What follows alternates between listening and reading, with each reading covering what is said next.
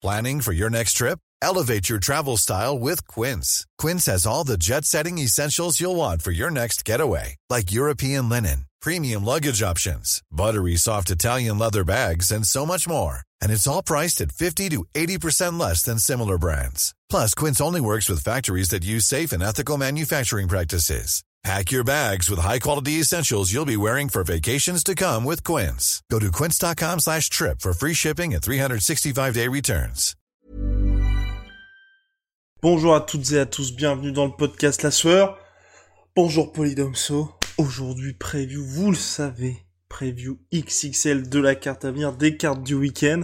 Et on va commencer par ce que vous attendez tous, parce que Polydomso attend avec une impatience difficilement, qu'il a du mal à contenir tout simplement.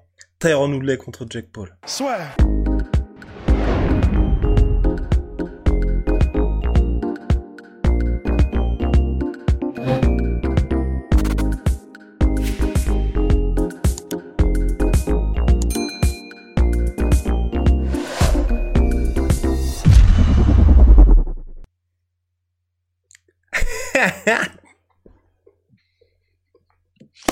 Non, mais bon, euh, pff, ouais, bon, c'est comme ça, quoi. C'est euh, c'est c'est un événement. euh, ça arrive ce week-end et ce sera suivi par beaucoup de gens. Donc euh, c'est euh, c'est euh, c'est- il faut il faut que qu'on s'interroge, il faut que qu'on se pose des questions, il faut qu'on en faut qu'on en discute, quoi. Faut qu'on en parle.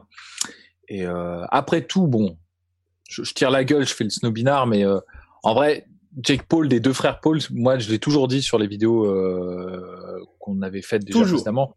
Je, je considère quand même que, euh, à la différence de Logan Paul, Jake Paul, il sait plus ou moins boxer quand même. Tu vois, genre, Logan Paul, c'est vraiment pénible à regarder.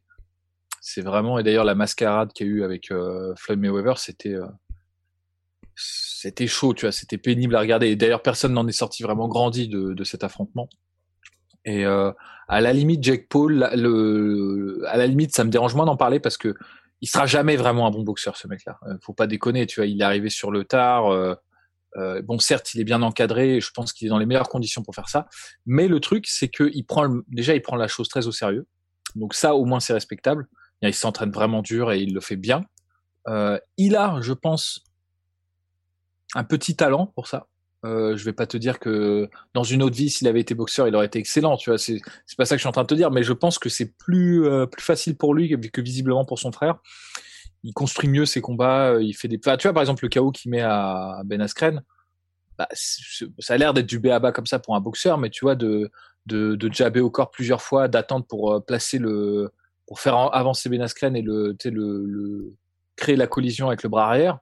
Bah, c'est une construction déjà où en fait tu cherches à déclencher des réactions chez ton adversaire pour ensuite le sanctionner. Donc tu es déjà dans un truc, c'est pas euh, je te frappe, euh, il se couvre, euh, je peux pas le frapper, je me couvre. Tu vois, c'est c'est pas direct. Tu vois, il y a, y, a, il y a une projection en fait dans le combat de miser ou de déclencher un, un comportement chez l'adversaire qui fait qu'en fait, il- ça veut dire qu'en gros Jack Paul comprend ce qu'il fait. Tu vois, c'est pas c'est pas juste un mec qui, qui s'est dit je vais faire de la boxe pour pour que ce soit cool. Tu vois, c'est non, Mhm. c'est il, sait- il sait ce qu'il fait. Tu vois. Et donc du coup, bon pour ça au moins c'est intéressant. Je pense qu'ils ont choisi un bon adversaire encore une fois pour euh, pour Jack Paul parce que Tyron Woodley, il y a beaucoup de gens qui se disent oui, il va venger l'honneur euh, du monde du MMA. Moi, je me dis franchement, pour le coup, euh, s'ils ont accepté ce combat, c'est qu'ils savent très bien à qui ils ont affaire. Euh, Tyron n'est pas un bon boxeur et n'est pas un bon boxeur même au, niveau du MMA. Alors les gens vont dire ah mais attends, il a mis des KO. Il a mis des KO, Tyron Woodley. Il est très explosif, il est athlétique et tout. Mais le truc, c'est que si tu réfléchis à son style de combat, euh, Tyrone Woodley, c'est un mec qui, en gros, la plupart du temps, se met dans une position désavantageuse pour attirer l'adversaire à lui parce qu'il ne sait pas, en fait, véritablement construire son agression en pression. C'est pas un pressure fighter, Tyrone Woodley. Donc, il a besoin de savoir où est l'adversaire par rapport à lui et euh, qui va, en fait, miser sur sa principale arme, c'est d'alterner entre takedown et euh, explosion, même pas en combinaison, mais sur deux coups, tu vois, pour placer son bras arrière. Et ça, bon, ça marche peut-être en MMA euh, parce qu'il avait suffisamment, il était suffisamment bon en lutte pour faire douter ses adversaires et suffisamment explosif pour surprendre même des mecs qui étaient plutôt bons en striking. On pense à Stephen Wonderboy Thompson, euh, à, des, gens comme ça. Même euh, récemment, Vincent Teluque, euh, il l'a touché euh, en début de combat, donc euh, il a surpris un mec qui est plutôt un bon striker. Mais là, là, on est en boxe et en réalité, il pourra pas avoir, tu vois, ces changements de niveau. Ses feintes et cette stratégie-là, il n'aura que ses points. Et le truc, c'est que bah, Tero il n'a pas de jab, il travaille presque pas du bras avant, euh, il n'a pas une grosse fréquence de coups, il varie pas les zones de frappe. Quand t'as que un bras arrière en boxe anglaise et qu'en plus euh, tu déclenches pas, il a pas un énorme cardio. Euh, Noodle, c'est un truc qui a toujours été reproché euh, tout au long de sa carrière. Il est vraiment à l'économie tout le temps. Et qu'en plus de ça, de tout ce que je viens de dire, tu n'as pas un contrôle du ring c'est-à-dire tu sais jamais vraiment où tu es dans position, tu vas plutôt te mettre contre les cordes. Moi, je pense qu'il va se faire. Euh, enfin, c'est très compliqué de faire de la boxe anglaise comme, comme, ça, tu vois, avec tout ce que je viens de tout ce que je viens d'avancer. Tu vois, là, là, pour le coup, euh, il y a guère que dans les catégories style poids lourd où tu peux tomber sur des modèles comme ça qui arrivent au plus haut niveau. En réalité, euh, quand t'as qu'un bras arrière, pas de déplacement, pas de fréquence de coup, euh, et que bon, en termes d'explosivité, ok, t'as peut-être un petit avantage de vitesse, mais qu'en plus t'as pas le cardio en vrai, en, boxe anglaise, tu perds pas. Hein. Tu es euh, dead meat là, viande morte. Donc euh, ils le savent euh, du côté de, Jack Paul. Jack Paul, pour le coup, lui, bah, quand il boxe, je te dis, ça ressemble à quelque chose. Il fait, de la boxe anglaise. Il travaille du bras avant, il cherche à poser des pièges, il exploite en fait l'adversaire. les gens me disent, ouais, bah, tu t'enflammes parce que ces combats n'ont pas duré très longtemps et finalement, peut-être qu'il n'est pas si bon que ça c'est vrai que ces, ces combats, c'est pas non plus euh, un exemple. Je suis pas en train de dire qu'on est euh, de face à Sugar et Léonard, hein, mais c'est juste dit que par rapport à l'attitude qu'il a dans le dans le ring et le, le comportement et euh, et même son évolution de combat en combat, moi je trouve qu'il progresse en plus de ça. Donc euh, je pense que c'est un combat qui est vraiment gagnable, très facilement gagnable pour pour Jake Paul, et qu'à moins qu'il se fasse vraiment zapper, tu vois, dans le premier moment, dans les premiers instants où Tyrone Woodley va vraiment être dangereux parce qu'il est explosif. Et on l'a vu, il, est quand même très rapide. Donc il peut surprendre des mecs qui sont meilleurs que lui en striking. Euh, franchement, je pense que honnêtement, passer le premier round, euh, ça va être très complexe pour, euh, pour Tyrone Woodley. Très très complexe. Et sachant que ce combat-là, on, est d'accord, Polydomso, hein, il, a, il n'a pas été choisi par hasard, Tyrone Woodley. Non, non, non, non.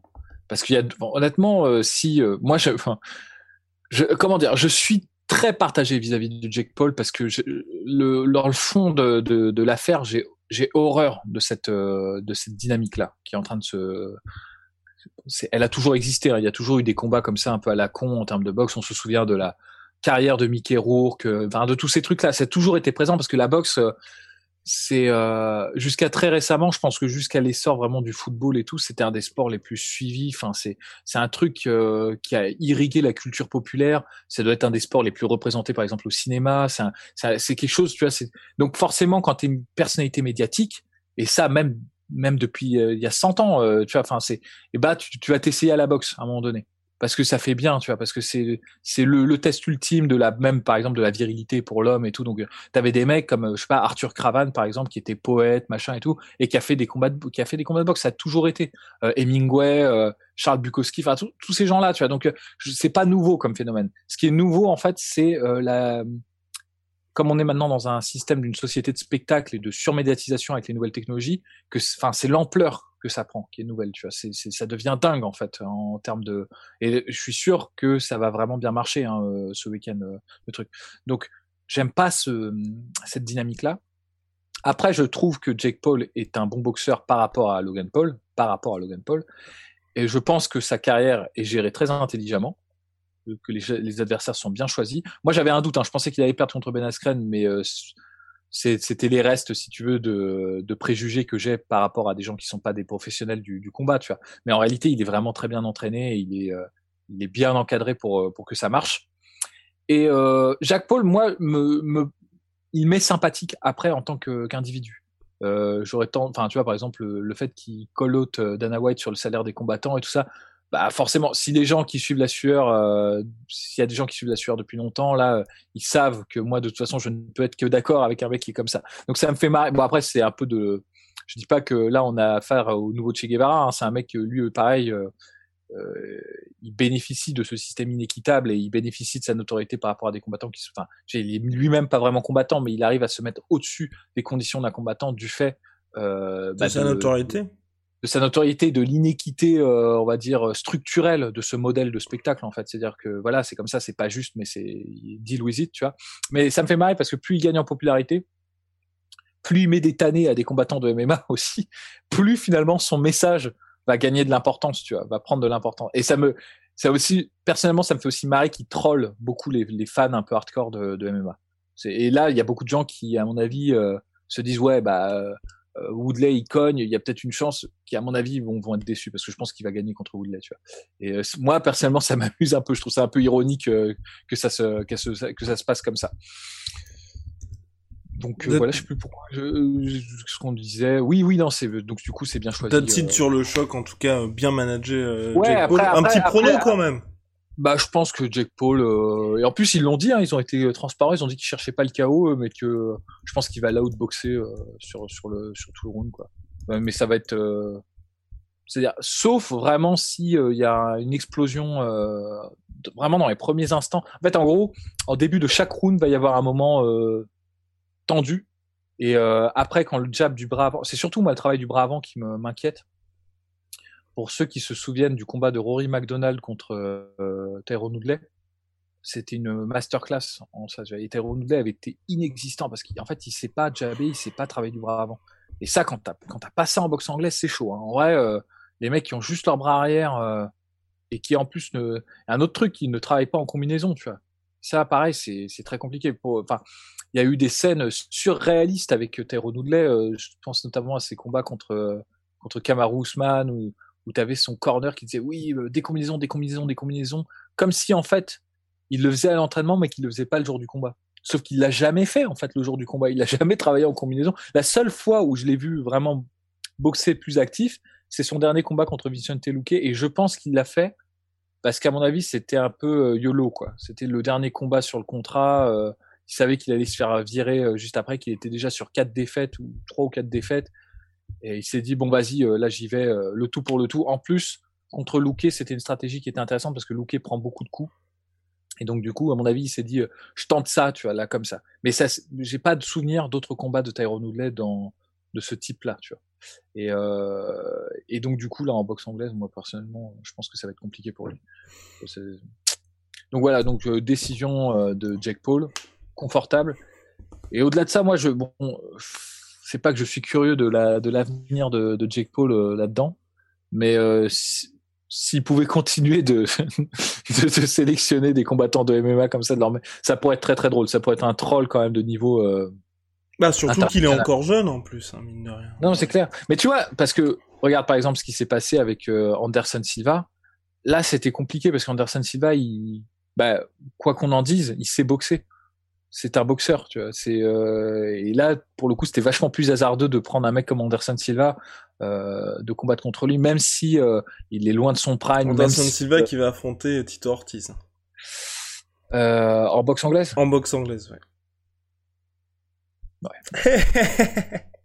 passons, passons, si tu veux, pourquoi pas à la limite, mais mais bon, mais ce que je veux dire c'est que là, tu vois, il y a des combattants. Tu vois, par exemple, un mec comme Holloway à mon avis, il faut pas le prendre en boxe anglaise, ce gars-là. Si t'es pas un très bon boxeur. Ou, euh, ou, ou Petrarian, par exemple. C'est des mecs qui savent boxer, tu vois. Ça se, ça se voit, en fait. Et à mon avis, qui ont dû bouffer des sparring d'anglaise, mais jusqu'à plus soif, quoi. Et qui, du coup, à mon avis, doivent s'entraîner avec des boxeurs et, euh, bon, certes, n'ont pas le niveau pour mettre des taquets au, haut de la catégorie. Ça, c'est clair, parce qu'il y y a, de toute façon, il y a une réalité qui fait que quand tu t'entraînes euh, sur quelque logique. Chose, tu peux pas t'entraîner ailleurs, tu vois. Mais qui, on pourrait être surpris. Et, je rappellerai que par exemple, un des derniers comme ça qui a surpris le monde, euh, enfin surpris le monde, qui a surpris les gens qui s'intéressent à ça, euh, c'est euh, Nicky Holsken par exemple. Mm Lui vient du kickboxing, mais qui a toujours été un bon boxeur en kickboxing et qui a fait de très beaux, bah, notamment contre. Les World Boxing Super Series, ouais. Ouais, ouais, contre Callum Smith, il avait fait plutôt un, un beau combat et tout, donc il en avait short notice en plus. Ouais, de son niveau, les gens s'étaient dit ouais, il va se faire balayer. Callum Smith qui était le top euh, de la catégorie à ce moment-là, donc euh, donc voilà, donc euh, je pense que c'est intelligemment choisi de la part de. C'est vraiment malin comme choix Tyrone Woodley parce que pour la plupart des gens, Tyrone Woodley, il a cette réputation un peu de ce qui est à mon avis immérité, mais bon, de, de knockout artiste et de plutôt bon striker par rapport forcément à Ben Askren. Tu vois, l'effet de comparaison est, est positif pour pour Tyrone Woodley mais je pense qu'ils savent très bien ce qu'ils font. Qu'en fait, en gros, la réalité, c'est que Tyrone Lane n'est pas un bon boxeur, euh, n'est pas un bon boxeur en MMA et n'est certainement pas un bon boxeur en, en, en boxe anglaise, tu vois. Et je dis ça, franchement, ça peut paraître hyper arrogant de ma part. C'est, moi, je me mets pas dans l'équation. Je parle en tant qu'observateur. Et euh, si tu veux, euh, je dis ça avec tout le respect, c'est un bon combattant de MMA, euh, Tyrone Woodley. Mais tu peux être très bon combattant de MMA et pas être très bon en striking ou euh, ou inversement, tu vois. Enfin, c'est c'est juste euh, là, tu vois, dans cette configuration là, si j'isole de sa pratique de ses combats le côté en fait striking et en plus du côté striking plutôt le côté boxe et que je le replace dans un contexte de règles de boxe anglaise, moi je m'inquiète pour Tyrone Woodley. Je m'inquiète parce que je dis ça va être tendu pour lui. Ça va être compliqué pour T. Wood. Euh, alors on a pas mal de d'observations, surtout plus que de questions dans le chat. Hein, à chaque fois c'est plus, c'est le Dana Effect, donc c'est Daichi qui nous dit ça, c'est le Dana Effect. Que les combattants veulent tous le money fight en anglaise contre les frères Paul. Si le salaire UFC les, les satisfaisait, ça arriverait moins. Entre parenthèses, Polydomso est d'accord avec moi. Eh ben là, Polydomso est d'accord, hein, ça c'est clair. Euh, moi, de toute façon, c'est un, un, de, un de mes chevaux de bataille alors je suis un peu, euh, c'est un peu compliqué comme euh, comme comme question parce que il y a aussi ma sensibilité personnelle là-dedans et euh, je sais que c'est c'est un métier qui est tellement dur d'être d'être combattant euh, que peut-être je fais preuve peut-être d'un peu trop d'empathie et je me dis c'est vrai que les mecs euh, c'est du foutage de gueule la façon dont ils sont payés et surtout quand tu le mets corrélativement en fait à ce qui est engrangé en termes de, de bénéfices. Mais je suis pas je suis pas non plus niais, tu vois. Je sais que c'est vrai dans tous les, dans tout, tout type de, de structure et il y a toujours une, un, un, déséquilibre qui va en plus croissant plus tu montes haut et, euh, et c'est, comme ça, tu vois. C'est juste que j'ai peut-être un peu plus de sensibilité pour les combattants et je me dis effectivement, si les mecs, c'est pas pour combattre Jake Paul, hein, je veux dire, Tyrone il en a rien à branler de Jake Paul, hein, c'est pas, c'est pas un challenge personnel pour lui, c'est pas cette motivation, la motivation qu'il a pour affronter Jake Paul n'est absolument pas la même que celle qui l'a poussé à faire du MMA dans le premier temps et qui l'a poussé à devenir un combattant pro. C'est pas du tout ça. Euh, maintenant, c'est vrai que bah oui, on peut le regretter. Je suis d'accord en fait avec tout ce, tout ce que je veux dire, c'est que je suis d'accord avec euh, avec euh, le, celui qui vient de, commenter mais que bon c'est bon, c'est la vie quoi c'est un peu un, une porte ouverte que j'enfonce mais malheureusement c'est vrai et que j'ajouterais que Jack Paul en joue beaucoup de ça? Et d'ailleurs c'est le côté troll qui m'amuse moi personnellement parce que justement, c'est ce qu'il affirme lui. Il, euh, le, dit crânement. Alors ça, pas vraiment en France, mais ça insupporte. Moi qui suis sur les euh, euh, forums anglo-saxons de MMA, ça insupporte les fans de MMA parce qu'ils ont plus une mentalité anglo-saxonne et ils ont en horreur tout ce qui est un peu socialiste, équitable, genre, tu vois, genre, ils aiment pas. C'est la culture américaine. Ils sont très influencés par la doctrine protestante et par euh, le bouquin de je sais plus quelle nana la, la, la grève je crois qu'elle s'appelle ce bouquin qui a c'est c'est insupportable à lire hein. c'est c'est à vomir comme bouquin mais c'est un des bouquins qui a le plus euh, influencé euh, les américains et donc du coup ils ils sont allergiques à ça comme truc et du coup le fait que Jack Paul provoque là-dessus ça les rend dingues en plus de ça ça, ça et moi ça moi ça m'amuse que Jack Paul fasse ça donc oui Jack Paul l'a compris et à mon avis, il va tirer là-dessus encore. Parce qu'à mon avis, euh, peut-être qu'il défiera encore des combattants de MMA pour ça. En tout cas, à suivre. On a une question de Ben aussi qui demande, après une petite absence de notre cher Polydorso, euh, Polydorso a pas sauté les séances d'eau, j'espère Les quoi? Les séances d'eau Polydorso. Polydorso, ouais, oui. Il va, falloir que je sois à la hauteur de ma réputation parce que... Ouais, ouais, ouais on, on s'y met, on s'y met doucement. J'ai une barre de traction chez moi. Oh et, eh ben, et, puis en tout cas aussi, et puis on va finir là-dessus. Hein, autre question, c'est quel prochain adversaire pour euh, Jack Paul en cas de victoire? Bah en réalité, euh, soit il fait, bah, parce que je, je il y a Tommy Fury hein, sur la carte. Ouais, non, mais évidemment, mais, mais ça c'est intelligent parce que du coup ça, ça, on prend quelqu'un comme Jack Paul et ça donne de la visibilité à d'autres, tu vois. Et ça c'est. Et Daniel Dubois, c'est chaud quand même. Daniel Dubois qui est troisième combat de la soirée. Ah putain. Et pourtant Daniel Dubois, tu vois, c'est un mec qui, que les gens suivent et tout. Bon après, c'est peut-être après le rebond de la défaite contre euh, Joe Joyce, mais mais tout de même quand même, tout de même, c'est ça, ça, ça c'est un peu, ça fait un peu chier. Euh, mais bon, si ça permet de mettre un peu les projecteurs sur Daniel Dubois et sur et, qu'on sort, c'est on va on va pas s'en plaindre non plus. Donc moi, ce que je voulais dire, c'est que Jake Paul, à la différence de Logan Paul, moi je pense que Logan Paul, il est vraiment cynique par rapport à ça. Je pense qu'il en a rien à secouer de la boxe. Euh, il est sportif, il a toujours été. Hein, pour le coup, euh, ça, je respecte ça chez les frères Paul. Il a fait de la lutte et tout. On voit que physiquement, euh, ils sont solides tous les deux. Hein, ça, ça c'est clair. Mais lui, la boxe, il s'en cogne quoi. C'était juste une bonne, une bonne, une bonne opportunité. Et faut pas oublier qui est Logan Paul. Hein. C'est un mec qui, à mon avis, a des tendances un peu je vais pas dire psychopathe, mais sociopathique, quoi. Genre, il s'en fout un petit peu. Tu vois, on se souvient de la vidéo avec le pendu euh, au Japon. Il avait fait des vues et tout. Il avait trouvé ça très amusant. Euh, ça le dérange pas de faire ce genre de spectacle pour, du moment qu'il y a un truc en retour et tout. Que les gens à peu près normaux se diraient ah c'est c'est quand même pas digne comme spectacle et tout. Alors que Jack Paul, la différence, moi c'est pour ça que je les distingue les deux je pense qu'il kiffe ça en fait. Vraiment. Euh, bon après peut-être je me gourre, hein, peut-être je suis euh, je suis ingénu, mais de des interviews et des interventions et même de sa boxe, de la façon dont il boxe en fait, j'ai l'impression que ça l'amuse vraiment. Tu vois, c'est un, il a il a pris le côté ludique, il a euh, et donc du coup il met plus sympathique pour ça. Et alors du coup la question que je me pose c'est est-ce qu'il va faire comme Logan Paul, continuer des trucs purement médiatiques, des, des braquages quoi, si tu veux, des, des coups comme ça pour remporter du pognon, sachant qu'il pourra pas faire plus que Logan Paul? Je pense que Logan Paul, ce qu'il a fait avec Floyd Mayweather, c'est le.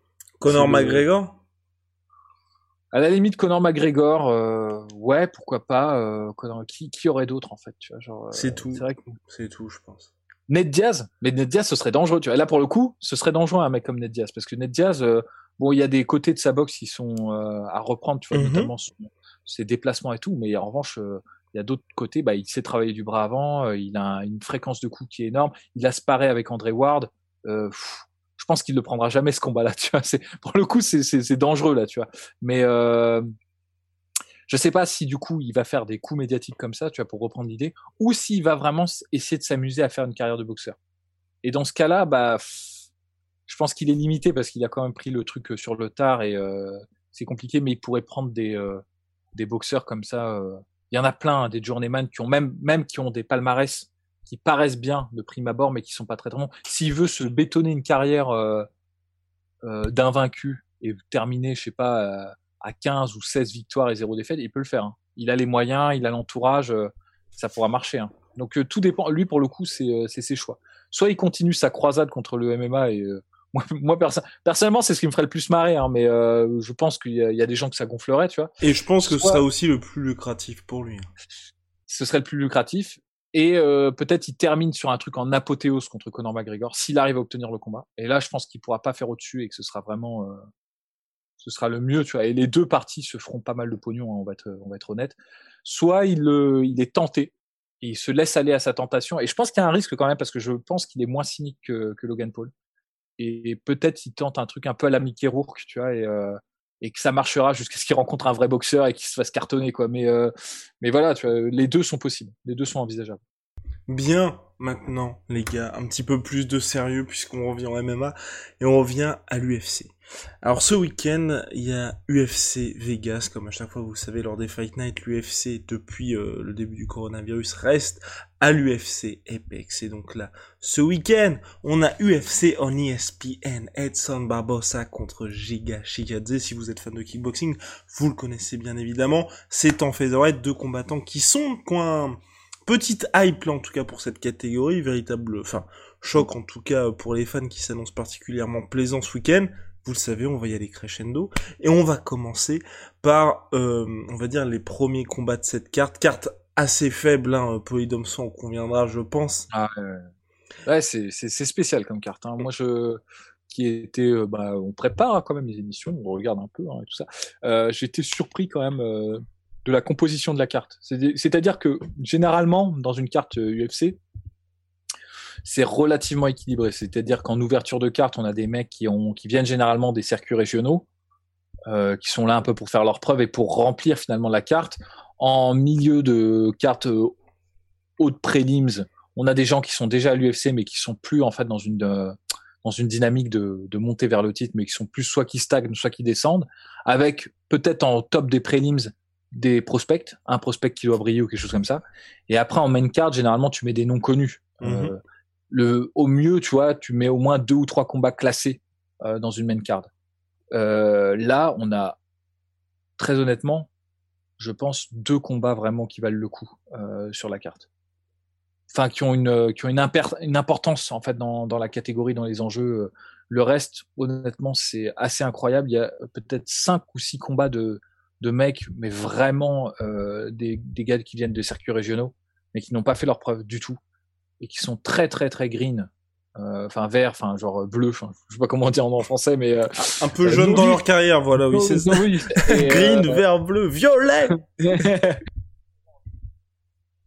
et euh, qui ont pas d'expérience. Peut-être ils sont très bons, hein, j'en sais rien. Tu vois. Et en fait, le problème c'est que les, la plupart des vidéos de leur combat ne sont même pas disponibles, donc on peut même pas vraiment se faire une idée euh, là-dessus. Et je, crois que c'est la première fois. Alors les gens du chat nous, diront, c'est la première fois que je vois autant de combats sur la main card composés de mecs qui ont ce niveau-là. Dans une main card, vraiment, c'est vraiment quand il y a un trou normalement où tu as peut-être un combat, euh, même, deux, j'en ai jamais vu. Là, quand tu prends la main card, on va les dire hein, les noms, hein, les Brian Battle, euh, Gilbert Urbina, Ricky Turklos, euh, Brady Estand, André Petroski et Michael Gilmore, c'est des mecs qui ont combattu quasiment qu'en circuit régional. Et ils sont tous les trois sur la même carte. C'est chaud, hein. enfin moi je c'est la première fois que je vois ça. Donc pour le coup les combats intéressants, on va les on va les citer. Je pense je te propose ensuite qu'on qu'on aille du moins intéressant au plus intéressant. Exactement, on va monter crescendo comme d'habitude. C'est ça. Alors moi, ce que j'ai vu qui pourrait peut-être nous intéresser. Euh, dans le chat, si vous avez un combat qui vous intéresse plus, vous nous dites. Hein, à la limite, on s'adapte comme ça. Bon, évidemment, Edson Barbosa, Giga Shikadze, ça c'est vraiment euh, c'est un truc kiffant. Tu vois, moi, j'ai envie de le voir ce combat. Ça va être stylé. On a Kevin Lee qui fait son retour en welterweight du coup contre euh, Daniel Rodriguez. Ça, oui, parce que bon, Kevin Lee, moi, je suis curieux de, de voir. Et puis Daniel Rodriguez, euh, c'est un bon combattant. Qui est peut-être un peu sous les radars, mais il est compétent et tout. Après, nous avons Mahmoud Muradov, qui lui, du coup, essaie de poinçonner son, statut de prospect qui monte contre bon, bah, l'éternel journeyman slash compagnieman euh, Gérald Mer, Mer, Mer, oh, Merchert, ouais. On a Abdul Razak Alassane contre Alessio Di Chirico, c'est pas mal comme combat. Et éventuellement Dustin Jacoby, je l'aime bien parce que c'est un, un kickboxer et tout. Enfin, je j'ai pas de, pas de problème. Mais le reste, après, on Samalvé, pareil, c'est un compagnie man. Euh, mais il est bah sur 3-4 défaites consécutives, je crois. C'est assez J'allais dire, il est sur 3 ou 4 cartes par mois. Je sais pas pourquoi il, il, il apparaît complètement. Mais c'est un mec, euh, à mon avis, ça fait plaisir à l'UFC d'avoir des mecs comme ça parce qu'il est connu quand même. Euh, il a un nom. Et, euh, et puis il sert bien, tu vois, de. C'est même pas de gatekeeper, c'est vraiment, tu sais, de filler dans, dans les, dans les combats. Donc, donc c'est 5 défaites, un nul sur ces 6 derniers combats. Ah, c'est ça, hein, c'est ça mais bon. Donc voilà, bon. Euh, Allez, on commence. Donc on, on, commence. Va, on va on va commencer assez tranquillement par donc Dustin Jacoby contre Dan Stewart, light heavyweight. C'est sur les prélims. Mm. C'est parti, Polydomso. Bah Dustin Jacoby, moi j'aime bien. Euh, il a il est passé par euh, par le kickboxing, le Glory, il me semble d'ailleurs. Hein, si je dis pas de bêtises. Attends. Peut-être je peut-être je m'emballe là, mais je crois que oui. Hein, je crois qu'il a été a été il a été au Glory. Et euh, il a été au Bellator, donc il a, il a, il a un, enfin, il a un, il a un parcours plutôt intéressant. C'est un bon kickboxer. Je trouve qu'il s'est amélioré même euh, sur sa défense au sol. Dans son dernier combat contre euh, le, la némésis de Magomed Ankalaev. oui. Le mec qui a fait perdre une année en Magomed Yann Ankalaev. là-bas. Yann Conté là-bas, ouais, voilà, c'est ça. Euh, il a, je trouve, bon, il a subi sur le premier round, mais de toute façon, c'est, le Côté là-bas traitement. Hein. C'est Côté là-bas, il va à 120% sur les trois premières minutes du premier round et puis ensuite il, décroît. Donc il a subi au niveau de la, lutte et du travail au sol. Et là, écoutez là-bas, il est vraiment dangereux euh, quand il fait ça. Mais en revanche, après, il a, repris le, dessus. Il a utilisé, enfin, je trouvais que c'était vraiment intéressant ce qu'il faisait en, termes de scrambling pour sortir de des positions au sol, pour combattre en fait euh, la lutte de de là-bas et debout il était plus précis alors peut-être moins explosif que Couté là-bas mais euh, il sélectionnait bien ses shots il était efficace quoi. C'est et ça, je trouve ça vraiment intéressant parce que chez les light heavyweight, quand on monte en fait en, catégorie et surtout à partir des light heavyweight et encore pire euh, en heavyweight, il n'y a pas tellement de le nombre de séquences comme ça se réduit, c'est-à-dire des séquences où tu vas au sol, tu te relèves, tu combats, tu revas au sol, tu te relèves, tu combats. Généralement, tu en as deux, trois c'est rare, hein. trois c'est rare parce que là, euh, ça demande beaucoup d'efforts et, et euh, beaucoup de ténacité mentale et, et je pense que dans ces catégories hautes, avec ces, géants, tu vois, ces colosses, tu, tu vois pas beaucoup de réserve mentale comme ça. C'est assez rare, tu vois. Et euh, moi, je trouve que Dustin Jacoby, là, pareil, il s'était relevé plusieurs fois. Il avait été mis vraiment en difficulté sur le premier round. Donc, euh, il avait fait vraiment un bon boulot, tu vois. Euh, c'est pour ça que je l'aime bien. Et pareil, Darren Stewart, j'aime bien aussi. c'est pas des cadors de la catégorie. Hein. C'est, ils sont pas très complets tous les deux. D'ailleurs, ils ont un peu le même problème. Ils sont plutôt striker, striking orientés. Alors Daniel Stewart a peut-être moins de Darren Stewart pardon a peut-être moins de, technique et de savoir-faire debout, mais il est peut-être un peu plus rapide, un peu plus explosif. Moi, ça me dit bien. Je pense que ça va être un combat intéressant à regarder. Euh, ça a pas beaucoup de conséquences sur la catégorie, on va, on va être honnête, mais c'est, ouais, il en faut quoi des combats comme ça. Tu vois, on peut pas tout le temps aller au, j'allais dire, euh, ça va être méchant comme comparaison, mais je le dis avec beaucoup d'affection. Euh, on peut pas tout le temps manger euh, dans un 4 étoiles au Michelin, tu vois. Il y a des moments, bah, tu vois, une bonne pièce de viande dans une brasserie, ça, ça fait le taf aussi, tu vois. Et ben voilà, c'est ça pour moi. C'est, c'est une bonne mise en bouche de Steve Jacoby, Darren Stewart. Et ben voilà, et on poursuivra ensuite avec là aussi deux noms qui sont assez connus parce qu'ils ont été présents sur des cartes assez mises en valeur ces derniers temps. Alessio Tichirico, le briseur de Hype Train contre Abdul Razak Al-Hassan de son côté, qui est un revenant puisqu'il n'avait pas combattu, je crois, depuis trois ans euh, lors de son retour l'année dernière sur la Fight Island d'Abu Dhabi. Ouais, ouais, ouais. Euh, putain, ça va vite. Hein. C'est trois ans, deux ans du coup. Euh, non, non, dans le sens, je veux dire, quand il son premier combat à Abu Dhabi, ça faisait trois ans qu'il n'avait pas combattu. Oui, oui, oui, c'est ça. Il avait perdu contre euh, Mounir Laziz. Exactement, contre Mounir Laziz par décision unanime. Et avant ça, c'était ouais Nico Price en septembre 2018 pour lui, une victoire par KO contre Nico Price. Ben, c'est ça. Alors Abdulrazak Al-Assad, c'est. Euh... C'est bizarre ce qui s'est passé. Hein. Bah bizarre non parce que il lui était arrivé la même chose contre euh, comment il s'appelle euh, The Ox Fighter. J'oublie à chaque fois son nom. En plus j'aime bien ce combattant. Donc il a euh, perdu contre Chaos Williams et Jacob. Voilà. Chaos Williams, voilà c'est ça. Chaos Williams qui lui-même a perdu contre Michael Pereira. Exactement. Donc pour vous dire que cette catégorie quand même c'est c'est chaud. Alors là ce sera en middleweight du coup parce qu'il était en il était en welterweight Abdulrazak Al-Hassan. Là je crois que c'est en middleweight. donc en middleweight c'est ça. Je suis curieux de voir ce que ça peut donner en middleweight, Abdulrazak Al-Hassan. Il est pas complet comme combattant, euh, clairement pas. Euh, très très explosif. Des mains extrêmement lourdes. Il peut mettre vraiment KO. Euh. Mais il y a une... en fait, le truc, c'est que pour moi, c'est un peu un diamant brut. C'est-à-dire que c'est pas, il est pas fini encore trop, comme comme euh, comme combattant. En fait, il est trop brawler en fait. Et son combat contre Mouzir Aziz, c'était vraiment ça. il s'était épuisé sur le premier round a vraiment essayé de mettre KO à tout prix Mounir Laziz, qui lui, pour le coup, avait vraiment fait du rope dope. Il s'était mis euh, contre la cage, une stratégie qui franchement, normalement, fonctionne pas en MMA. Hein. Quand tu te mets comme ça contre la cage, tu t'exposes au takedown et tout. Mais justement, Razak Al-Hassan n'avait pas été capable de voir ça, en fait. Il s'était vraiment entêté dans le truc, je vais le mettre KO, je vais le mettre KO. Et du coup, après, il s'était fait, euh, bah, honnêtement, mettre en, mis en pièces. Alors, je sais pas s'il avait, euh, c'était par la décision, mais honnêtement, il avait, il avait pris tarot quand même contre, alors, je dis tout ça de mémoire, hein, peut-être j'exagère, mais il s'était fait vraiment surclasser debout par, par. Hiring for your small business? If you're not looking for professionals on LinkedIn, you're looking in the wrong place. That's like looking for your car keys in a fish tank. LinkedIn helps you hire professionals you can't find anywhere else, even those who aren't actively searching for a new job but might be open to the perfect role. In a given month, over 70% of LinkedIn users don't even visit other leading job sites. So start looking in the right place. With LinkedIn, you can hire professionals like a professional. Post your free job on linkedin.com slash achieve today. Parce que justement, il avait plus cet avantage de vitesse et du coup, c'était plus qu'un brawler sans, sans l'explosivité, sans rien. Donc, je pense que s'il était vraiment bien entraîné, bien, euh, bien coaché, bien mis dans la bonne direction, il pourrait être intéressant, euh, Abdulrazak Al-Hassan. Le truc, c'est que c'est il se base trop sur ses facilités naturelles. Je pense que c'est un mec, à mon avis, bon là je fais de l'analyse comme ça parce que euh, c'est un peu de la sociologie des salles de, sport, tu vois. Mais je pense que c'est un mec, à mon avis, euh, il doit mettre minable tout le monde en sparring, tu vois. Il doit, pour peu qu'il soit pas dans une grande salle de sport, qu'il ait pas à l'ITT, tu vois. Il, s'entraîne où d'ailleurs, Abdul Razak Al Hassan Où s'entraîne Abdul Razak Al Hassan on va, on va le savoir très très rapidement. Parce que là, ce que je dis. S'entraîne Fortis MMA Metroflex Gym.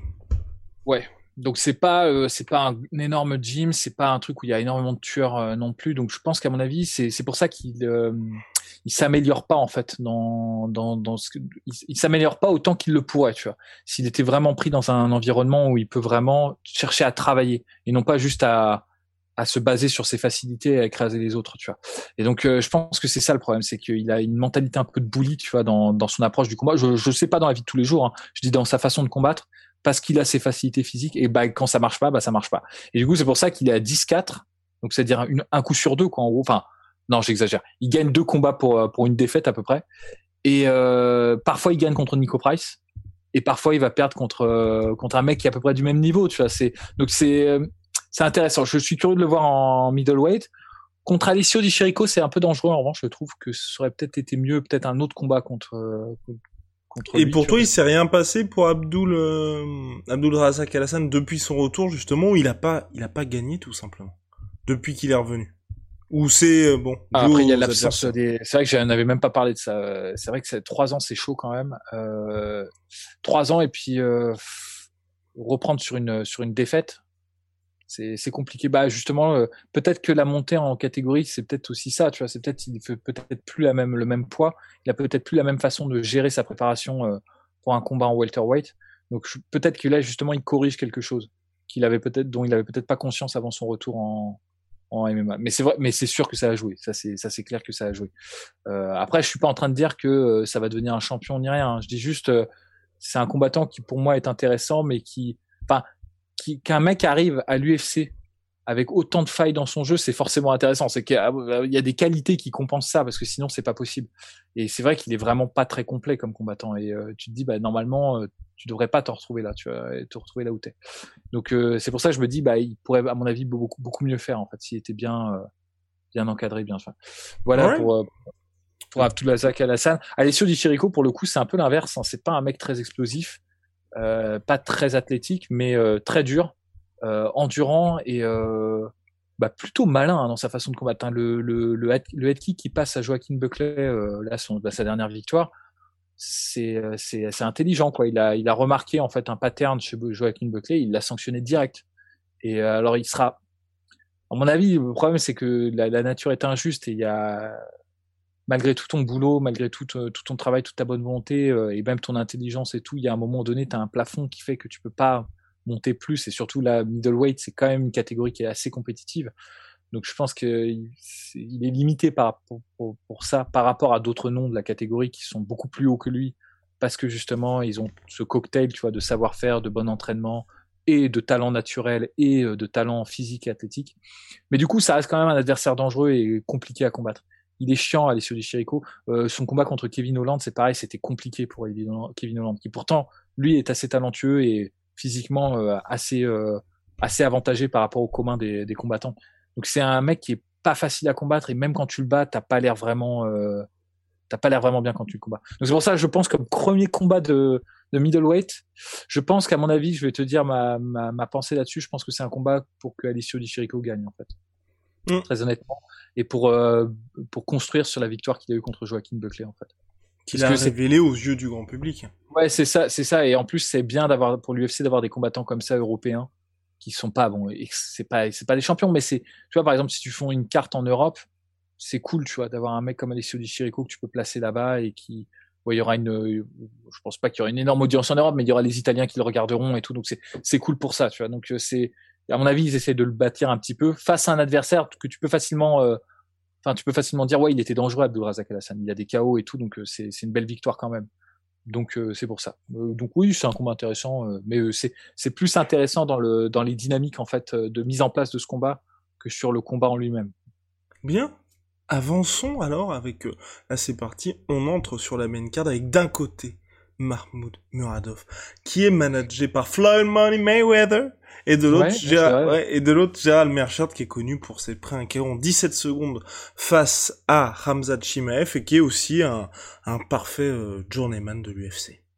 Bah c'est ouais c'est vraiment ça. Alors, il a une carrière qui est intéressante, hein, euh, Gérald euh, Merchert. Il est euh, il a donné des combats difficiles à des mecs qui sont bons, mais mais c'est pas non plus un cador quoi. C'est très clairement pas et euh, je pense qu'en plus là en ce moment ça il est en train de, ralentir en fait. Euh, on se souvient de sa défaite euh, terrible contre euh, Ramzat et là je pense que c'est c'est un peu le même traitement qui lui est réservé contre Marmoud Mouradov.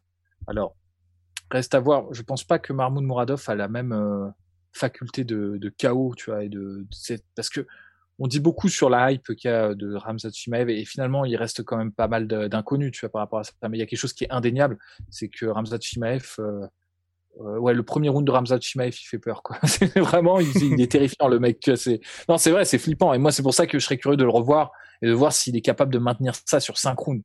Euh, parce qu'on n'en sait rien tu vois de, ça. Mais c'est vrai qu'il est terrifiant sur un round et il fait peur aussi beaucoup à ses adversaires et contre euh, Gérald, enfin, c'est évident quand, on regarde le combat de Gérald Merchant contre Ramsat Chimaev que euh, il avait les commissions dans les paniers. Euh, Gérald, euh, Gérald il flippait, tu vois. Enfin, il était flippait. Il était pas tranquille du tout, quoi. Il était nerveux et il s'est fait surprendre comme ça parce qu'il était, euh, il était pas à l'aise du tout face à Ramzat Chimaev. Euh, je pense qu'à mon avis, euh, le combat, il est un peu fait pour faire briller Marmoud Mouradov, qui, de toute façon, même en temps normal, est plus complet que Gérald Merchert et je vois, il est dans une meilleure dynamique de carrière. Je pense que c'est son moment. Je pense que ça va être Enfin, et en plus, Gérard s'il y a des mecs, euh, tu vois, par exemple, Clay Guida, il a combattu ce week-end. Il est complètement loin de son prime. Il est, euh, il est plus aussi physiquement bon qu'avant et tout. Mais c'est un mec, il est chiant à combattre, quoi. Il va, il va, il va s'accrocher. Il veut gagner, quoi. C'est pas, euh, même s'il sait qu'il aura probablement jamais de title shot, même s'il sait qu'il a plus la pertinence qu'il avait auparavant dans cette catégorie, c'est jamais facile de le rencontrer, ce mec-là. Et tu vois, Marco Madsen, il a gagné, mais tu il a gagné, euh, ouais, il a gagné vite fait, frère. Tu vois, alors vite fait, tu vois, parce que moi, honnêtement, euh, quand en ayant vu le combat, j'étais bon, sans plus, quoi. Tu vois, c'est, euh, il a eu de la chance, tu vois, là-dessus sur le, sur les, sur les juges. Mais là, euh, Mercer, il n'est pas comme ça. Il n'a pas ce, il a pas cette, cette, il n'est pas rugueux comme ça. Il n'est pas chiant, tu vois. Il va pas, si ça, si c'est perdu, c'est perdu. Il va pas s'accrocher en fait. Et donc, moi, je pense que, ouais, voilà, sauf erreur de Mahmoud Moadov ou alors de qui serait complètement euh, sur surévalué, mais je pense pas parce qu'il a déjà plusieurs combats à l'UFC, il est sur une bonne lancée. Euh, je pense que il va poinçonner sans trop sans trop de difficultés. À il est plus, plus complet, plus athlétique, plus jeune, enfin plus tout, tu vois. Enfin, exact. Et qui est sur une série, je crois, de 14 victoires consécutives ou quelque chose comme ça.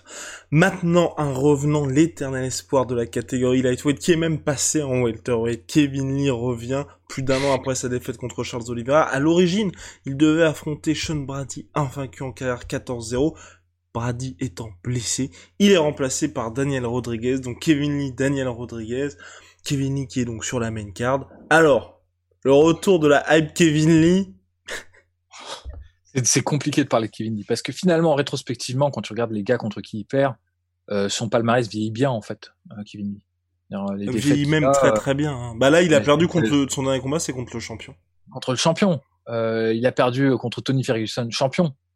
Rafael Dos Anjos, c'est peut-être la seule qui est vraiment, on va dire, un peu, parce qu'en plus stylistiquement, normalement, il était avantagé contre Rafael Dos Anjos. Mais ça reste quand même un grand nom, quoi. C'est un mec, Rafael Dos Anjos, euh, voilà quoi, tu, il est dangereux, c'est un mec euh, vraiment bon, tu vois.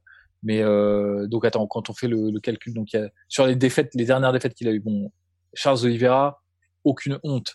Euh, Rafael dos Anjos, aucune honte. Tony Ferguson, aucune honte. J'en oublie une. Il y, en a une que j'oublie. C'est peut-être celle-là qui est honteuse. Euh, Parce que je sais que j'en oublie une dans la, dans la séquence. Alia Quinta. Ah voilà, putain. Si ça, ça c'est la, ça, ça c'est la honte en revanche. c'est la honte. Non mais non, mais c'est vraiment la honte parce que c'est un combat qu'il aurait pas dû perdre. Ouais. Euh, je veux bien. C'est le premier combat qu'il a perdu à l'UFC. Et ça, à la limite, pourquoi pas, tu vois, parce que Quinta, ah, non, non, non, le, euh, pour Kevin Lee, tu veux Non, non. Et, ouais, non, il l'a perdu en premier combat. La première fois, je veux dire, la première fois quand il est arrivé à l'UFC, c'était premier combat. Ça, à la limite, pourquoi pas, parce qu'en plus à l'époque, Yakunta était beaucoup plus euh, actif. Euh, c'est un mec qui, est, qui, a des qualités, quoi. C'était pas Al, l'agent immobilier, à Quinta. et, sur, et surtout, tu vois, Kevin Lee, il était, il était, il était vert. il était bleu, tu vois, à l'époque, il était novice. Et euh, bon, tu vois, je me dis, bon, perdre quand t'es un mec comme Kevin Lee qui a un peu du mal à gérer son énergie et tout ça, une première fois contre Ali Quinta, ok, ça passe. Et il a eu tous ses combats, toutes ses victoires, sa tentative de combat au titre, la montée en, en welterweight, le retour et la perte contre, gagner contre Gillespie, et ensuite perdre contre Alia Quinta. Non, ça c'est inexcusable. Ah non non, euh, c'était pas dans ce sens-là, Polydomso. Ce qui, ce qui, s'est passé, pardon, c'était donc Edson Barboza, il, il, perd contre Tony Ferguson, il revient contre Edson Barboza, il ah perd contre Alia Quinta, il perd contre Dos Anjos, ah il gagne contre bah Gillespie et ensuite il perd contre euh, Olivier. ok, d'accord, ok. Bah euh, même pareil, tu vois. non parce que perdre contre, parce que tu vois la séquence, là, tu as la montée jusqu'au titre. Il bat des mecs qui sont plutôt bons hein, en, en, lightweight, euh, Mustafaev, euh, euh, Trinaldo, tu vois, c'est des noms comme ça, les gens vont dire mais c'est qui ces mecs-là? Mais ils sont vraiment bons. Prazeres aussi, pareil, c'est des mecs vraiment chiants à combattre et tout. Donc euh, bon, qui perdent contre Tony Ferguson, il avait une Steph Infection, euh, c'était compliqué, c'était le, combat, il s'était fait un peu au dernier moment et tout. Et en plus de ça, quand tu regardes le combat, il met quand même tarif à Tony Ferguson sur les sur les premiers rounds, il se fait rattraper. Ça c'est pas honteux. Il bat Edson Barboza de manière super intelligente. Moi, je trouve la façon dont il avait géré le combat contre Edson Barboza, c'était vraiment bien. Et là, je me suis dit, c'est bon, tu vois, là, il est installé. Et là, il perd contre Quinta. En plus, il perd, en fait, au mental. Et après, c'est pour ça qu'après, il allait faire son truc là, chez les welterweight et c'était un peu moisi, tu vois. Donc, euh, il est revenu et là, il repart. C'est pour ça que je suis partagé parce que quand tu prends les défaites en elles-mêmes, elles sont pas honteuses, sauf celle de la deuxième contre Yaquinta, j'ai un peu du mal, mais euh, le, reste, c'est pas honteux. Et, même, en fait, en réalité, Yaquinta, il est pas mauvais, tu vois, mais c'est juste que je pense qu'il était à un stade de sa carrière où il devait euh, le balayer, en fait, Yaquinta, quoi. Et là, il, le faire le yo-yo comme ça, je trouve ça inquiétant. Euh, je trouve ça inquiétant. Faire euh, un coup en haut, un coup en bas, c'est compliqué. Là, en plus, il est contre un mec, euh, Daniel Rodriguez, pareil, un gars qui est sous les radars, mais qui est un bon, il est complet. Alors, il est plutôt, il a du pouvoir de chaos, plutôt striker, mais mais c'est à peu près tout faire. Tu vois, il n'est pas, il n'y a pas vraiment de, de faille énorme. Et ça peut être compliqué pour lui. S'il arrive, tu vois, pas préparé mentalement, à cause du yo-yo du poids et tout ça, il peut, il peut, il peut, il peut nous claquer dans les doigts, hein, Kevin. Alors qu'en temps, en temps normal, je, le mettrais favori dans ce combat-là. Hein. C'est-à-dire que s'il n'y avait pas, tu vois, ces, ces périodes d'absence, ces, ce, ce, ces, allers-retours entre les catégories, je serais beaucoup plus euh, sûr de moi. Tu vois, je, je, je pense qu'il a les armes vraiment pour. il est plus athlétique, il a, il a quand même le gros avantage en lutte, c'est lui qui l'a. Euh, son striking, quand il est concentré, qu'il arrive bien à appliquer sa stratégie et que ça se passe bien en fait, c'est surtout ça en fait. Parce que même quand il gagne, parfois il y a un peu de rigueur et là, euh, là ça part en, ça part en sucette. Euh, mais quand il est vraiment dominant, son combat contre Barbosa, euh, son combat contre Gilles Spy, euh, il est, il est vraiment très très bon, il est vraiment dangereux. Donc c'est, je pense le, le, principal souci, outre la préparation physique et son problème à gérer son poids et son énergie, c'est le souci mental en fait avec Kevin Lee. Et je, là, pour le coup, j'en sais rien. Je sais pas dans quel état il va être contre Daniel Rodriguez. Euh, à mon avis, honnêtement, c'est un combat qui est gagnable pour lui. Euh, mais euh, s'il le perd, là, c'est là, c'est chiant. Là, honnêtement, je, je, je lâcherai un peu l'affaire. Je pense qu'il doit le gagner ce combat. Normalement, il doit le gagner. Mais, ah bah oui. Affaire à suivre. En tout cas, rendez-vous dans la nuit de samedi à dimanche pour le retour de Kevin Lee. Retour sous pression. Bien, maintenant place au main event, les gars. Edson Barbosa, donc qui est en featherweight, qui fait un très très beau run en featherweight face à quelqu'un qui a été assez vocal par rapport à ses envies d'affronter un top contender. Je parle bien évidemment de Giga Shikadze. Il voulait Max Holloway en remplacement de du Mexicain euh, la Pantera. Euh, la Pantera. Yeah, Rodriguez. Yeah, Rodriguez exactement. Finalement, il obtient Edson Barbosa. Bon, bah restez éveillés en tout cas pour ce combat-là parce que ça risque d'être un sacré feu d'artifice. Ça va être un sacré combat. Alors les deux sont vraiment bons. Moi, enfin Barbossa, on a un peu plus de, données là-dessus et je pense qu'en termes d'expérience, il est au-dessus de Giga Shikadze parce qu'il a rencontré vraiment des tueurs. Hein. Barbossa, pareil, il a eu une carrière euh, compliquée. Euh, je pense que finalement la descente en catégorie, c'était, j'étais dubitatif au début parce que c'est un mec qui est très très athlétique et qui a déjà du mal un peu à gérer son activité au sein de, de l'octogone. Donc j'avais peur qu'en fait on ait une version complètement, euh, tu sais, dégonflée de Barbossa en, en featherweight honnêtement, je trouve qu'il a, il a plutôt bien géré. Alors, il a, je crois, deux défaites, euh, deux victoires. Mais sur les deux défaites, il y avait Danigué et euh, c'était compliqué comme, euh, comme combat. Et honnêtement, de mémoire, je pense que c'était très disputé comme combat. Hein, de, de oui, c'était très très serré. Ouais. C'était très très serré et en plus c'était un combat, un match-up qui était pas facile pour Edson Barbosa. Edson Barbosa, on sait, il aime pas les mecs qui, qui le font reculer, c'est pas le truc euh, qu'il kiffe. Donc d'avoir un lutteur en enchaînement comme Danigué en combat en favorite, c'était pas c'est pas pas très agréable. Et pourtant je trouve qu'il a fait un beau combat. Il s'en est bien bien tiré. Il a battu euh, Shane Burgos qui est euh, qui est très dangereux. Et pareil qui lui a mis la pression qui est venu se bagarrer avec lui. Donc euh, j'aime bien ce qu'il fait en ce moment. Il n'a pas corrigé vraiment ses défauts. Il a toujours du mal à gérer sa place euh, dans dans l'octogone. Il a toujours euh, il est moitié moins bon quand il recule que quand tu lui laisses l'espace pour s'exprimer. Mais l'avantage qu'il a en featherweight par rapport au lightweight, c'est qu'il a suffisamment de puissance pour faire douter vraiment les mecs. Tu vois. C'est-à-dire quand en lightweight, il y a eu vraiment un moment où les gens ont pris conscience qu'il suffisait vraiment d'avancer sur lui pour le battre, quoi. Et, euh, et comme il mettait pas KO tout de suite les mecs, il était explosif et tout, mais c'était principalement sa boxe qui faisait le travail pour euh, pour faire reculer les gars, tu vois, parce que c'est très difficile de reculer, de kicker en même temps. C'est très très compliqué, ça demande un, un travail de footwork euh, assez sophistiqué. Bah, c'était surtout sa boxe et euh, notamment ses crochets du bras avant qui étaient euh, les principales armes en fait de, de pour euh, décourager ses adversaires. Mais les gens, quand ils avaient compris ça, il y a des séquences, par exemple, bah, pour citer que ce combat, bon, c'est Khabib, hein, on est d'accord que c'est Khabib, mais il y a des séquences du Khabib Edson Barbosa où honnêtement, euh, Khabib ne fait aucun effort pour mettre la pression sur euh, sur Barbosa, aucun. C'est-à-dire qu'il court euh, les mains basses et il arrive à faire douter Barbosa comme Alors évidemment, il y a tout le travail en lutte et tout ça qui fait que qui fait que n'était pas suffisamment confiant pour le contrer, mais il y a eu énormément de moments de séquences dans ce combat où Khabib était vraiment exposé et que c'est juste que Edson Barbosa, il a horreur de ça qu'on lui mette la pression, tu vois. Donc là en featherweight, c'est beaucoup plus compliqué.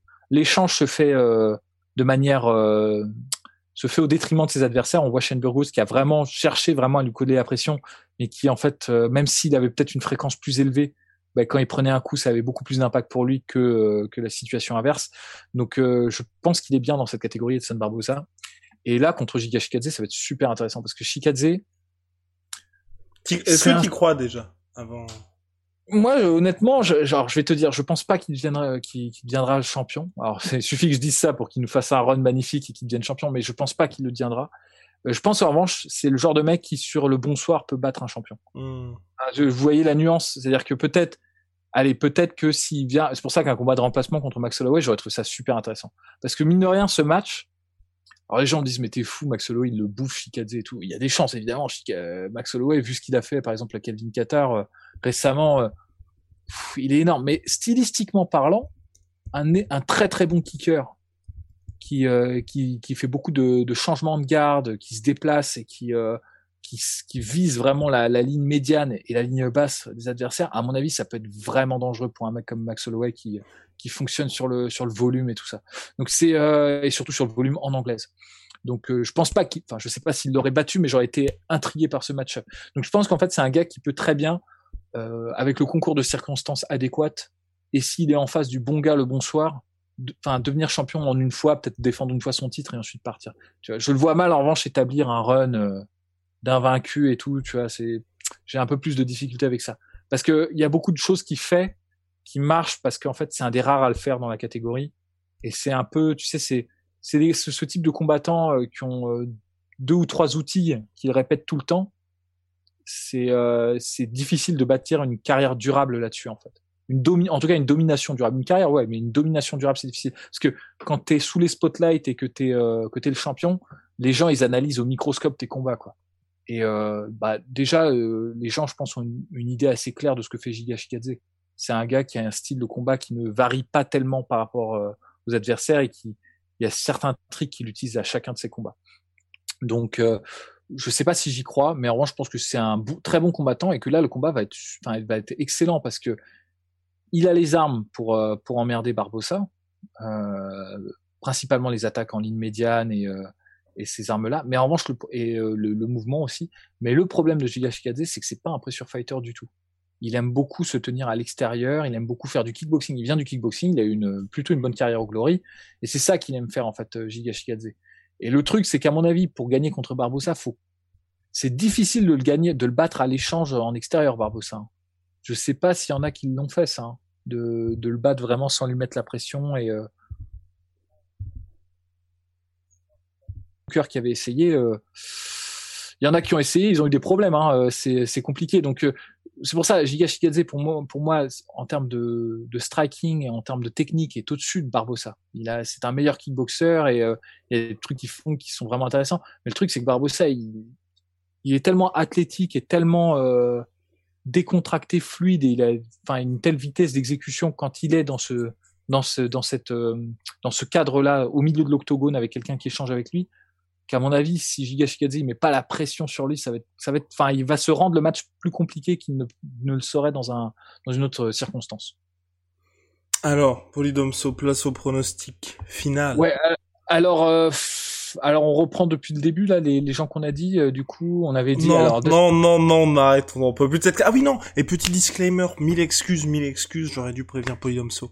Euh, les deux combattants que vous ne connaissez certainement pas. Euh, donc Brian Battle, Gilbert Urbina et Ricky Turcios contre Brady Eastland. C'est pour la finale du Tough, pour le retour du Tough. Et en fait, et cette carte-là, c'est la carte finale du top. Alors, ok, alors, ok, ok, ok. My bad, c'est moi qui ai mal Notre bad, c'était oui. C'est mes, mes, excuses parce que là, pour le coup, euh, je comprenais pas en fait. Mais c'est vrai que pour moi le teuf, euh, bah, j'avais, enfin, j'avais zappé qu'il y avait eu un retour de ce truc-là, tu vois aussi. Enfin, c'est, terrible, mais j'ai, j'ai entendu la news et euh, je sais que c'est revenu, mais j'ai pas suivi du tout du coup le teuf. Taichi qui nous dit nous sommes tous bad.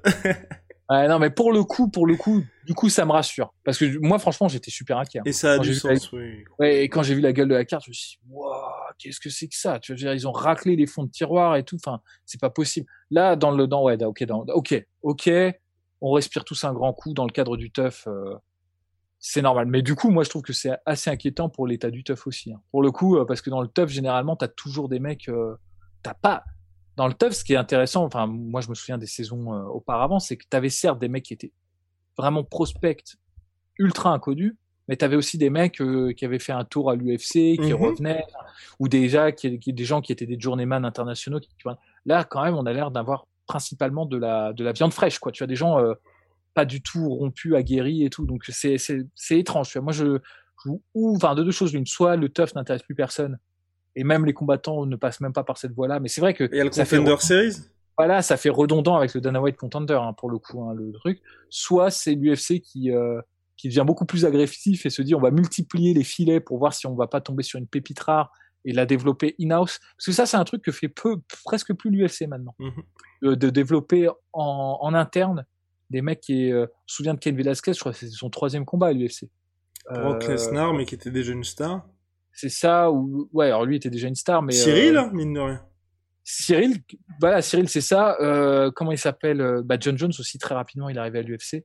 Donc ils avaient, parfois ils faisaient ce pari, tu vois, d'investir à fond, très très très très euh, rapidement dans la carrière d'un combattant parce qu'ils avaient repéré en fait que le mec allait être, allait tout déchirer. Alors parfois ça marchait pas du tout. Hein. Il y en a beaucoup qui se sont carbonisé comme ça. Bah, c'est le Page Van Zandt. Voilà. Et mais euh, celui qui le fait beaucoup de l'organisation qui le fait beaucoup en ce moment, c'est le Bellator. Mhm. Et le Bellator le fait très bien, je trouve. C'est un des rares trucs qui le font plutôt bien. Mais on a vu avec Edgy McKee euh, et il y en a d'autres hein, comme ça. Hein, il y en a d'autres où ils ont quasiment une carrière stricto Bellator et ça et ça fonctionne bien en fait. C'est pas mal. Donc je pense que peut-être ils sont en train un peu de de se relancer dans ce truc-là. Et c'est vrai que le tough pour le coup, bon, moi, je regarde plus le teuf. Hein, tu vois, je, ça m'intéresse pas. Enfin, la, la, la télé-réalité en général, euh, ça m'en touche une sans bouger l'autre. Hein, je, je, vais être très clair. Mais euh, c'était un bon outil pour ça, euh, pour euh, pour repérer des, des pépites ou des mecs qui avaient peut-être l'étoffe de, de, grands combattants. On se souvient, il y en a beaucoup des combattants qui viennent du teuf qui sont devenus excellents. Hein, Whittaker, Ferguson, Bisping. Bisping, ouais, non, mais il y en a plein. Donc ça, ça avait cet avantage-là. Donc ok, bon, très bien on rembobine sur ce que j'ai dit. Vous avez le droit de m'insulter dans le chat parce que c'était pas cool de ma part de ne pas avoir eu euh, cette information-là. Mais effectivement, là pour le coup, c'est un peu plus euh, un peu plus logique. Un peu plus ça n'empêche. Ça n'empêche pas que la carte est assez pénible à regarder, hein, euh, très honnêtement. Alors, Dustin Jacoby, Darren Stewart. Euh, allez, je vais aller avec Jacoby. Je vais aller avec Jacoby, je pense. Euh... Para la décision. je pense KO ou TKO deuxième round. Alright. Alessio Di Chirico, Abdul Razak Alassan. Euh, Alessio Di Chirico, fin de deuxième round soumission. Oh damn. Mahmoud Mouradov contre Gerald Merchert. Ça fait beaucoup de finish, mais je pense euh, Mahmoud Mouradov par KO premier round contre euh, Merchert. Boum. Là, euh, là c'est très chaud. Kevin Lee contre Daniel Rodriguez. Oh là là là là là. Est-ce que le Polydome Sockers va se confirmer? C'est chiant parce que j'aimerais vraiment y croire à Kevin Lee. Enfin, moi, il y a 4 ans ou 3 ans, en 2018, je crois. Euh, Futur champion, ouais. On avait fait un podcast là-dessus sur les, deux héritiers de la catégorie lightweight à l'époque, hein, déjà. Et moi, j'en avais sélectionné deux. J'avais sélectionné Islam Makachev et Kevin Lee. Et j'avais dit que c'était les deux, tu vois, c'était les deux de cette catégorie qui allaient tout niquer. Bon, là, pour le coup, c'est Islam Makachev qui nique tout. Mais je suis vraiment déçu euh, de la, finalement, du, de, des errements de Kevin Lee. Alors que rétrospectivement, elles sont pas si graves que ça, les défaites. Il devrait s'accrocher à être en lightweight et tout. Mais je pense que pour lui, comme pour, euh, pour les autres, mais pour lui, ça, ça doit représenter une montagne. Il doit se dire, putain, j'ai perdu contre Oliveira. Mais il est bon, Oliveira. Il est excellent, Oliveira. C'est pas grave de perdre contre ce mec-là, tu vois. Et puis, t'es pas un gars qui, t'es pas comme Islam Makachev qui mise tout sur l'invincibilité. Islam Makachev, quelque part, c'est pour ça que, bon, moi, j'ai un peu de mal avec ces call-outs, là, récents. Je trouve que c'est des call-outs, euh, Tony Ferguson, RDS, c'est un enfin c'est un peu de la merde quoi mais bon voilà euh, c'est comme ça il est il, est intelligent et il sait que s'il a une s'il a une défaite euh, ça va être très compliqué pour lui de revenir jusqu'au titre donc il est obligé d'avoir le le, tu vois, le côté invaincu, invaincu, invaincu, invaincu, tu vois. C'est, c'est pour ça. Kevin c'est pas le cas. Kevin il a déjà perdu des combats, il, a, il est plus dans ce truc-là. Lui, ce qu'il a, c'est juste, il doit se concentrer pour, pour créer un momentum. Comme il en a créé un quand, quand il a affronté Tony Ferguson, il y était arrivé, et il y était arrivé contre des adversaires, je le redis, difficiles. Plus difficiles que Daniel Rodriguez. Donc c'est, je pense qu'en fait, c'est très difficile de, pronostiquer ce combat parce que c'est très difficile de, de jauger de l'état mental d'un mec comme Kevin Lee. Euh, bon, néanmoins, je vais aller plutôt du côté papier que le côté mental. Je pense que Kevin Lee est supérieur à rencontrer des adversaires plus dangereux et tout. Donc honnêtement, je dis Kevin Lee par décision, mais euh, enfin, je suis pas tranquille du tout. Quoi. Là, pour le coup, je suis pas tranquille. Il peut très bien nous faire un, un caca, quoi. Il peut très bien nous, très bien. Non, mais c'est vrai, c'est possible, quoi je pense que normalement, s'il est dans de bonnes conditions, il devrait gagner. Il devrait gagner. Allez, normalement, les voyants devront être ouverts pour Kevin Lee. Et là, le main event, Edson Barboza contre Giga Shikadze. Ouh, c'est chaud. Ah, c'est chaud. C'est chaud parce que je pense que Shikadze va devoir le battre euh, à la distance. Il va devoir le, va devoir vraiment euh, un match de kickboxing avec euh, avec Barbosa. Alors, il a plus d'armes que Barbosa il est dans une meilleure, euh, dans un meilleur, dans un plus gros momentum, mais euh, allez, je vais dire Shikadze, mais euh, honnêtement, pareil là, c'est du 50-50 pour moi ce combat-là. Parce que en termes de, de match-up, je pense que si Shikadze a le bon, en fait, je vais dire que comme ça, pour que pour que Barbosa gagne, il faudrait que Shikadze n'ait pas le bon match-up. Parce que je pense que si Shikadze a le bon match-up, il gagne. Donc en gros, c'est plus du côté de Shikadze que ça va se jouer, pas du côté de Barbosa à mon avis euh, ce combat. Parce que Barbosa il fait tout le temps la même chose. Je l'ai jamais vu mettre en place une, une stratégie particulière pour un combattant et tout. Shikadze pareil, hein, cela dit. Mais je pense que Shikadze a plus de marge de manœuvre dans ce qu'il fait, dans ce qu'il sait faire dans, que, que Barbosa. Donc je vais dire Shikadze parce que je pense qu'il est intelligent, il comprend bien le game et à mon avis il va chercher à mettre la pression à Barbosa quand même.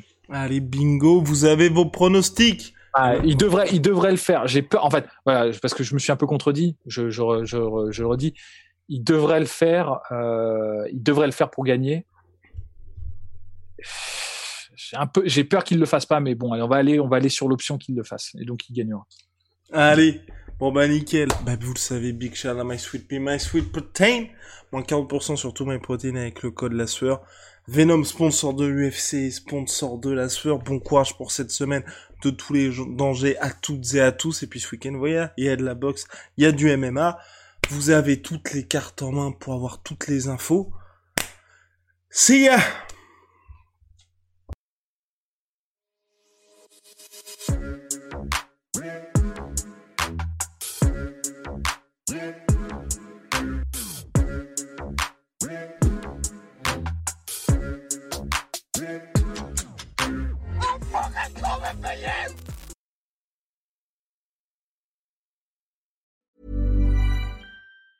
Planning for your next trip? Elevate your travel style with Quince. Quince has all the jet setting essentials you'll want for your next getaway, like European linen, premium luggage options, buttery soft Italian leather bags, and so much more. And it's all priced at 50 to 80% less than similar brands. Plus, Quince only works with factories that use safe and ethical manufacturing practices. Pack your bags with high-quality essentials you'll be wearing for vacations to come with Quince. Go to quince.com slash trip for free shipping and 365-day returns.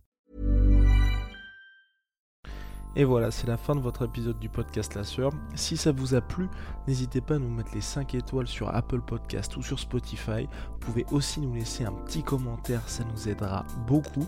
Et si vous voulez aller plus loin avec nous, vous tapez La Sueur sur toutes les plateformes ou sur les réseaux sociaux, vous nous trouverez. Et là, vous nous écoutez très certainement en audio. On est aussi en vidéo sur YouTube, mais également sur Snapchat. Là encore, vous tapez la et on sera là. Merci de votre fidélité et à très vite pour de nouvelles aventures.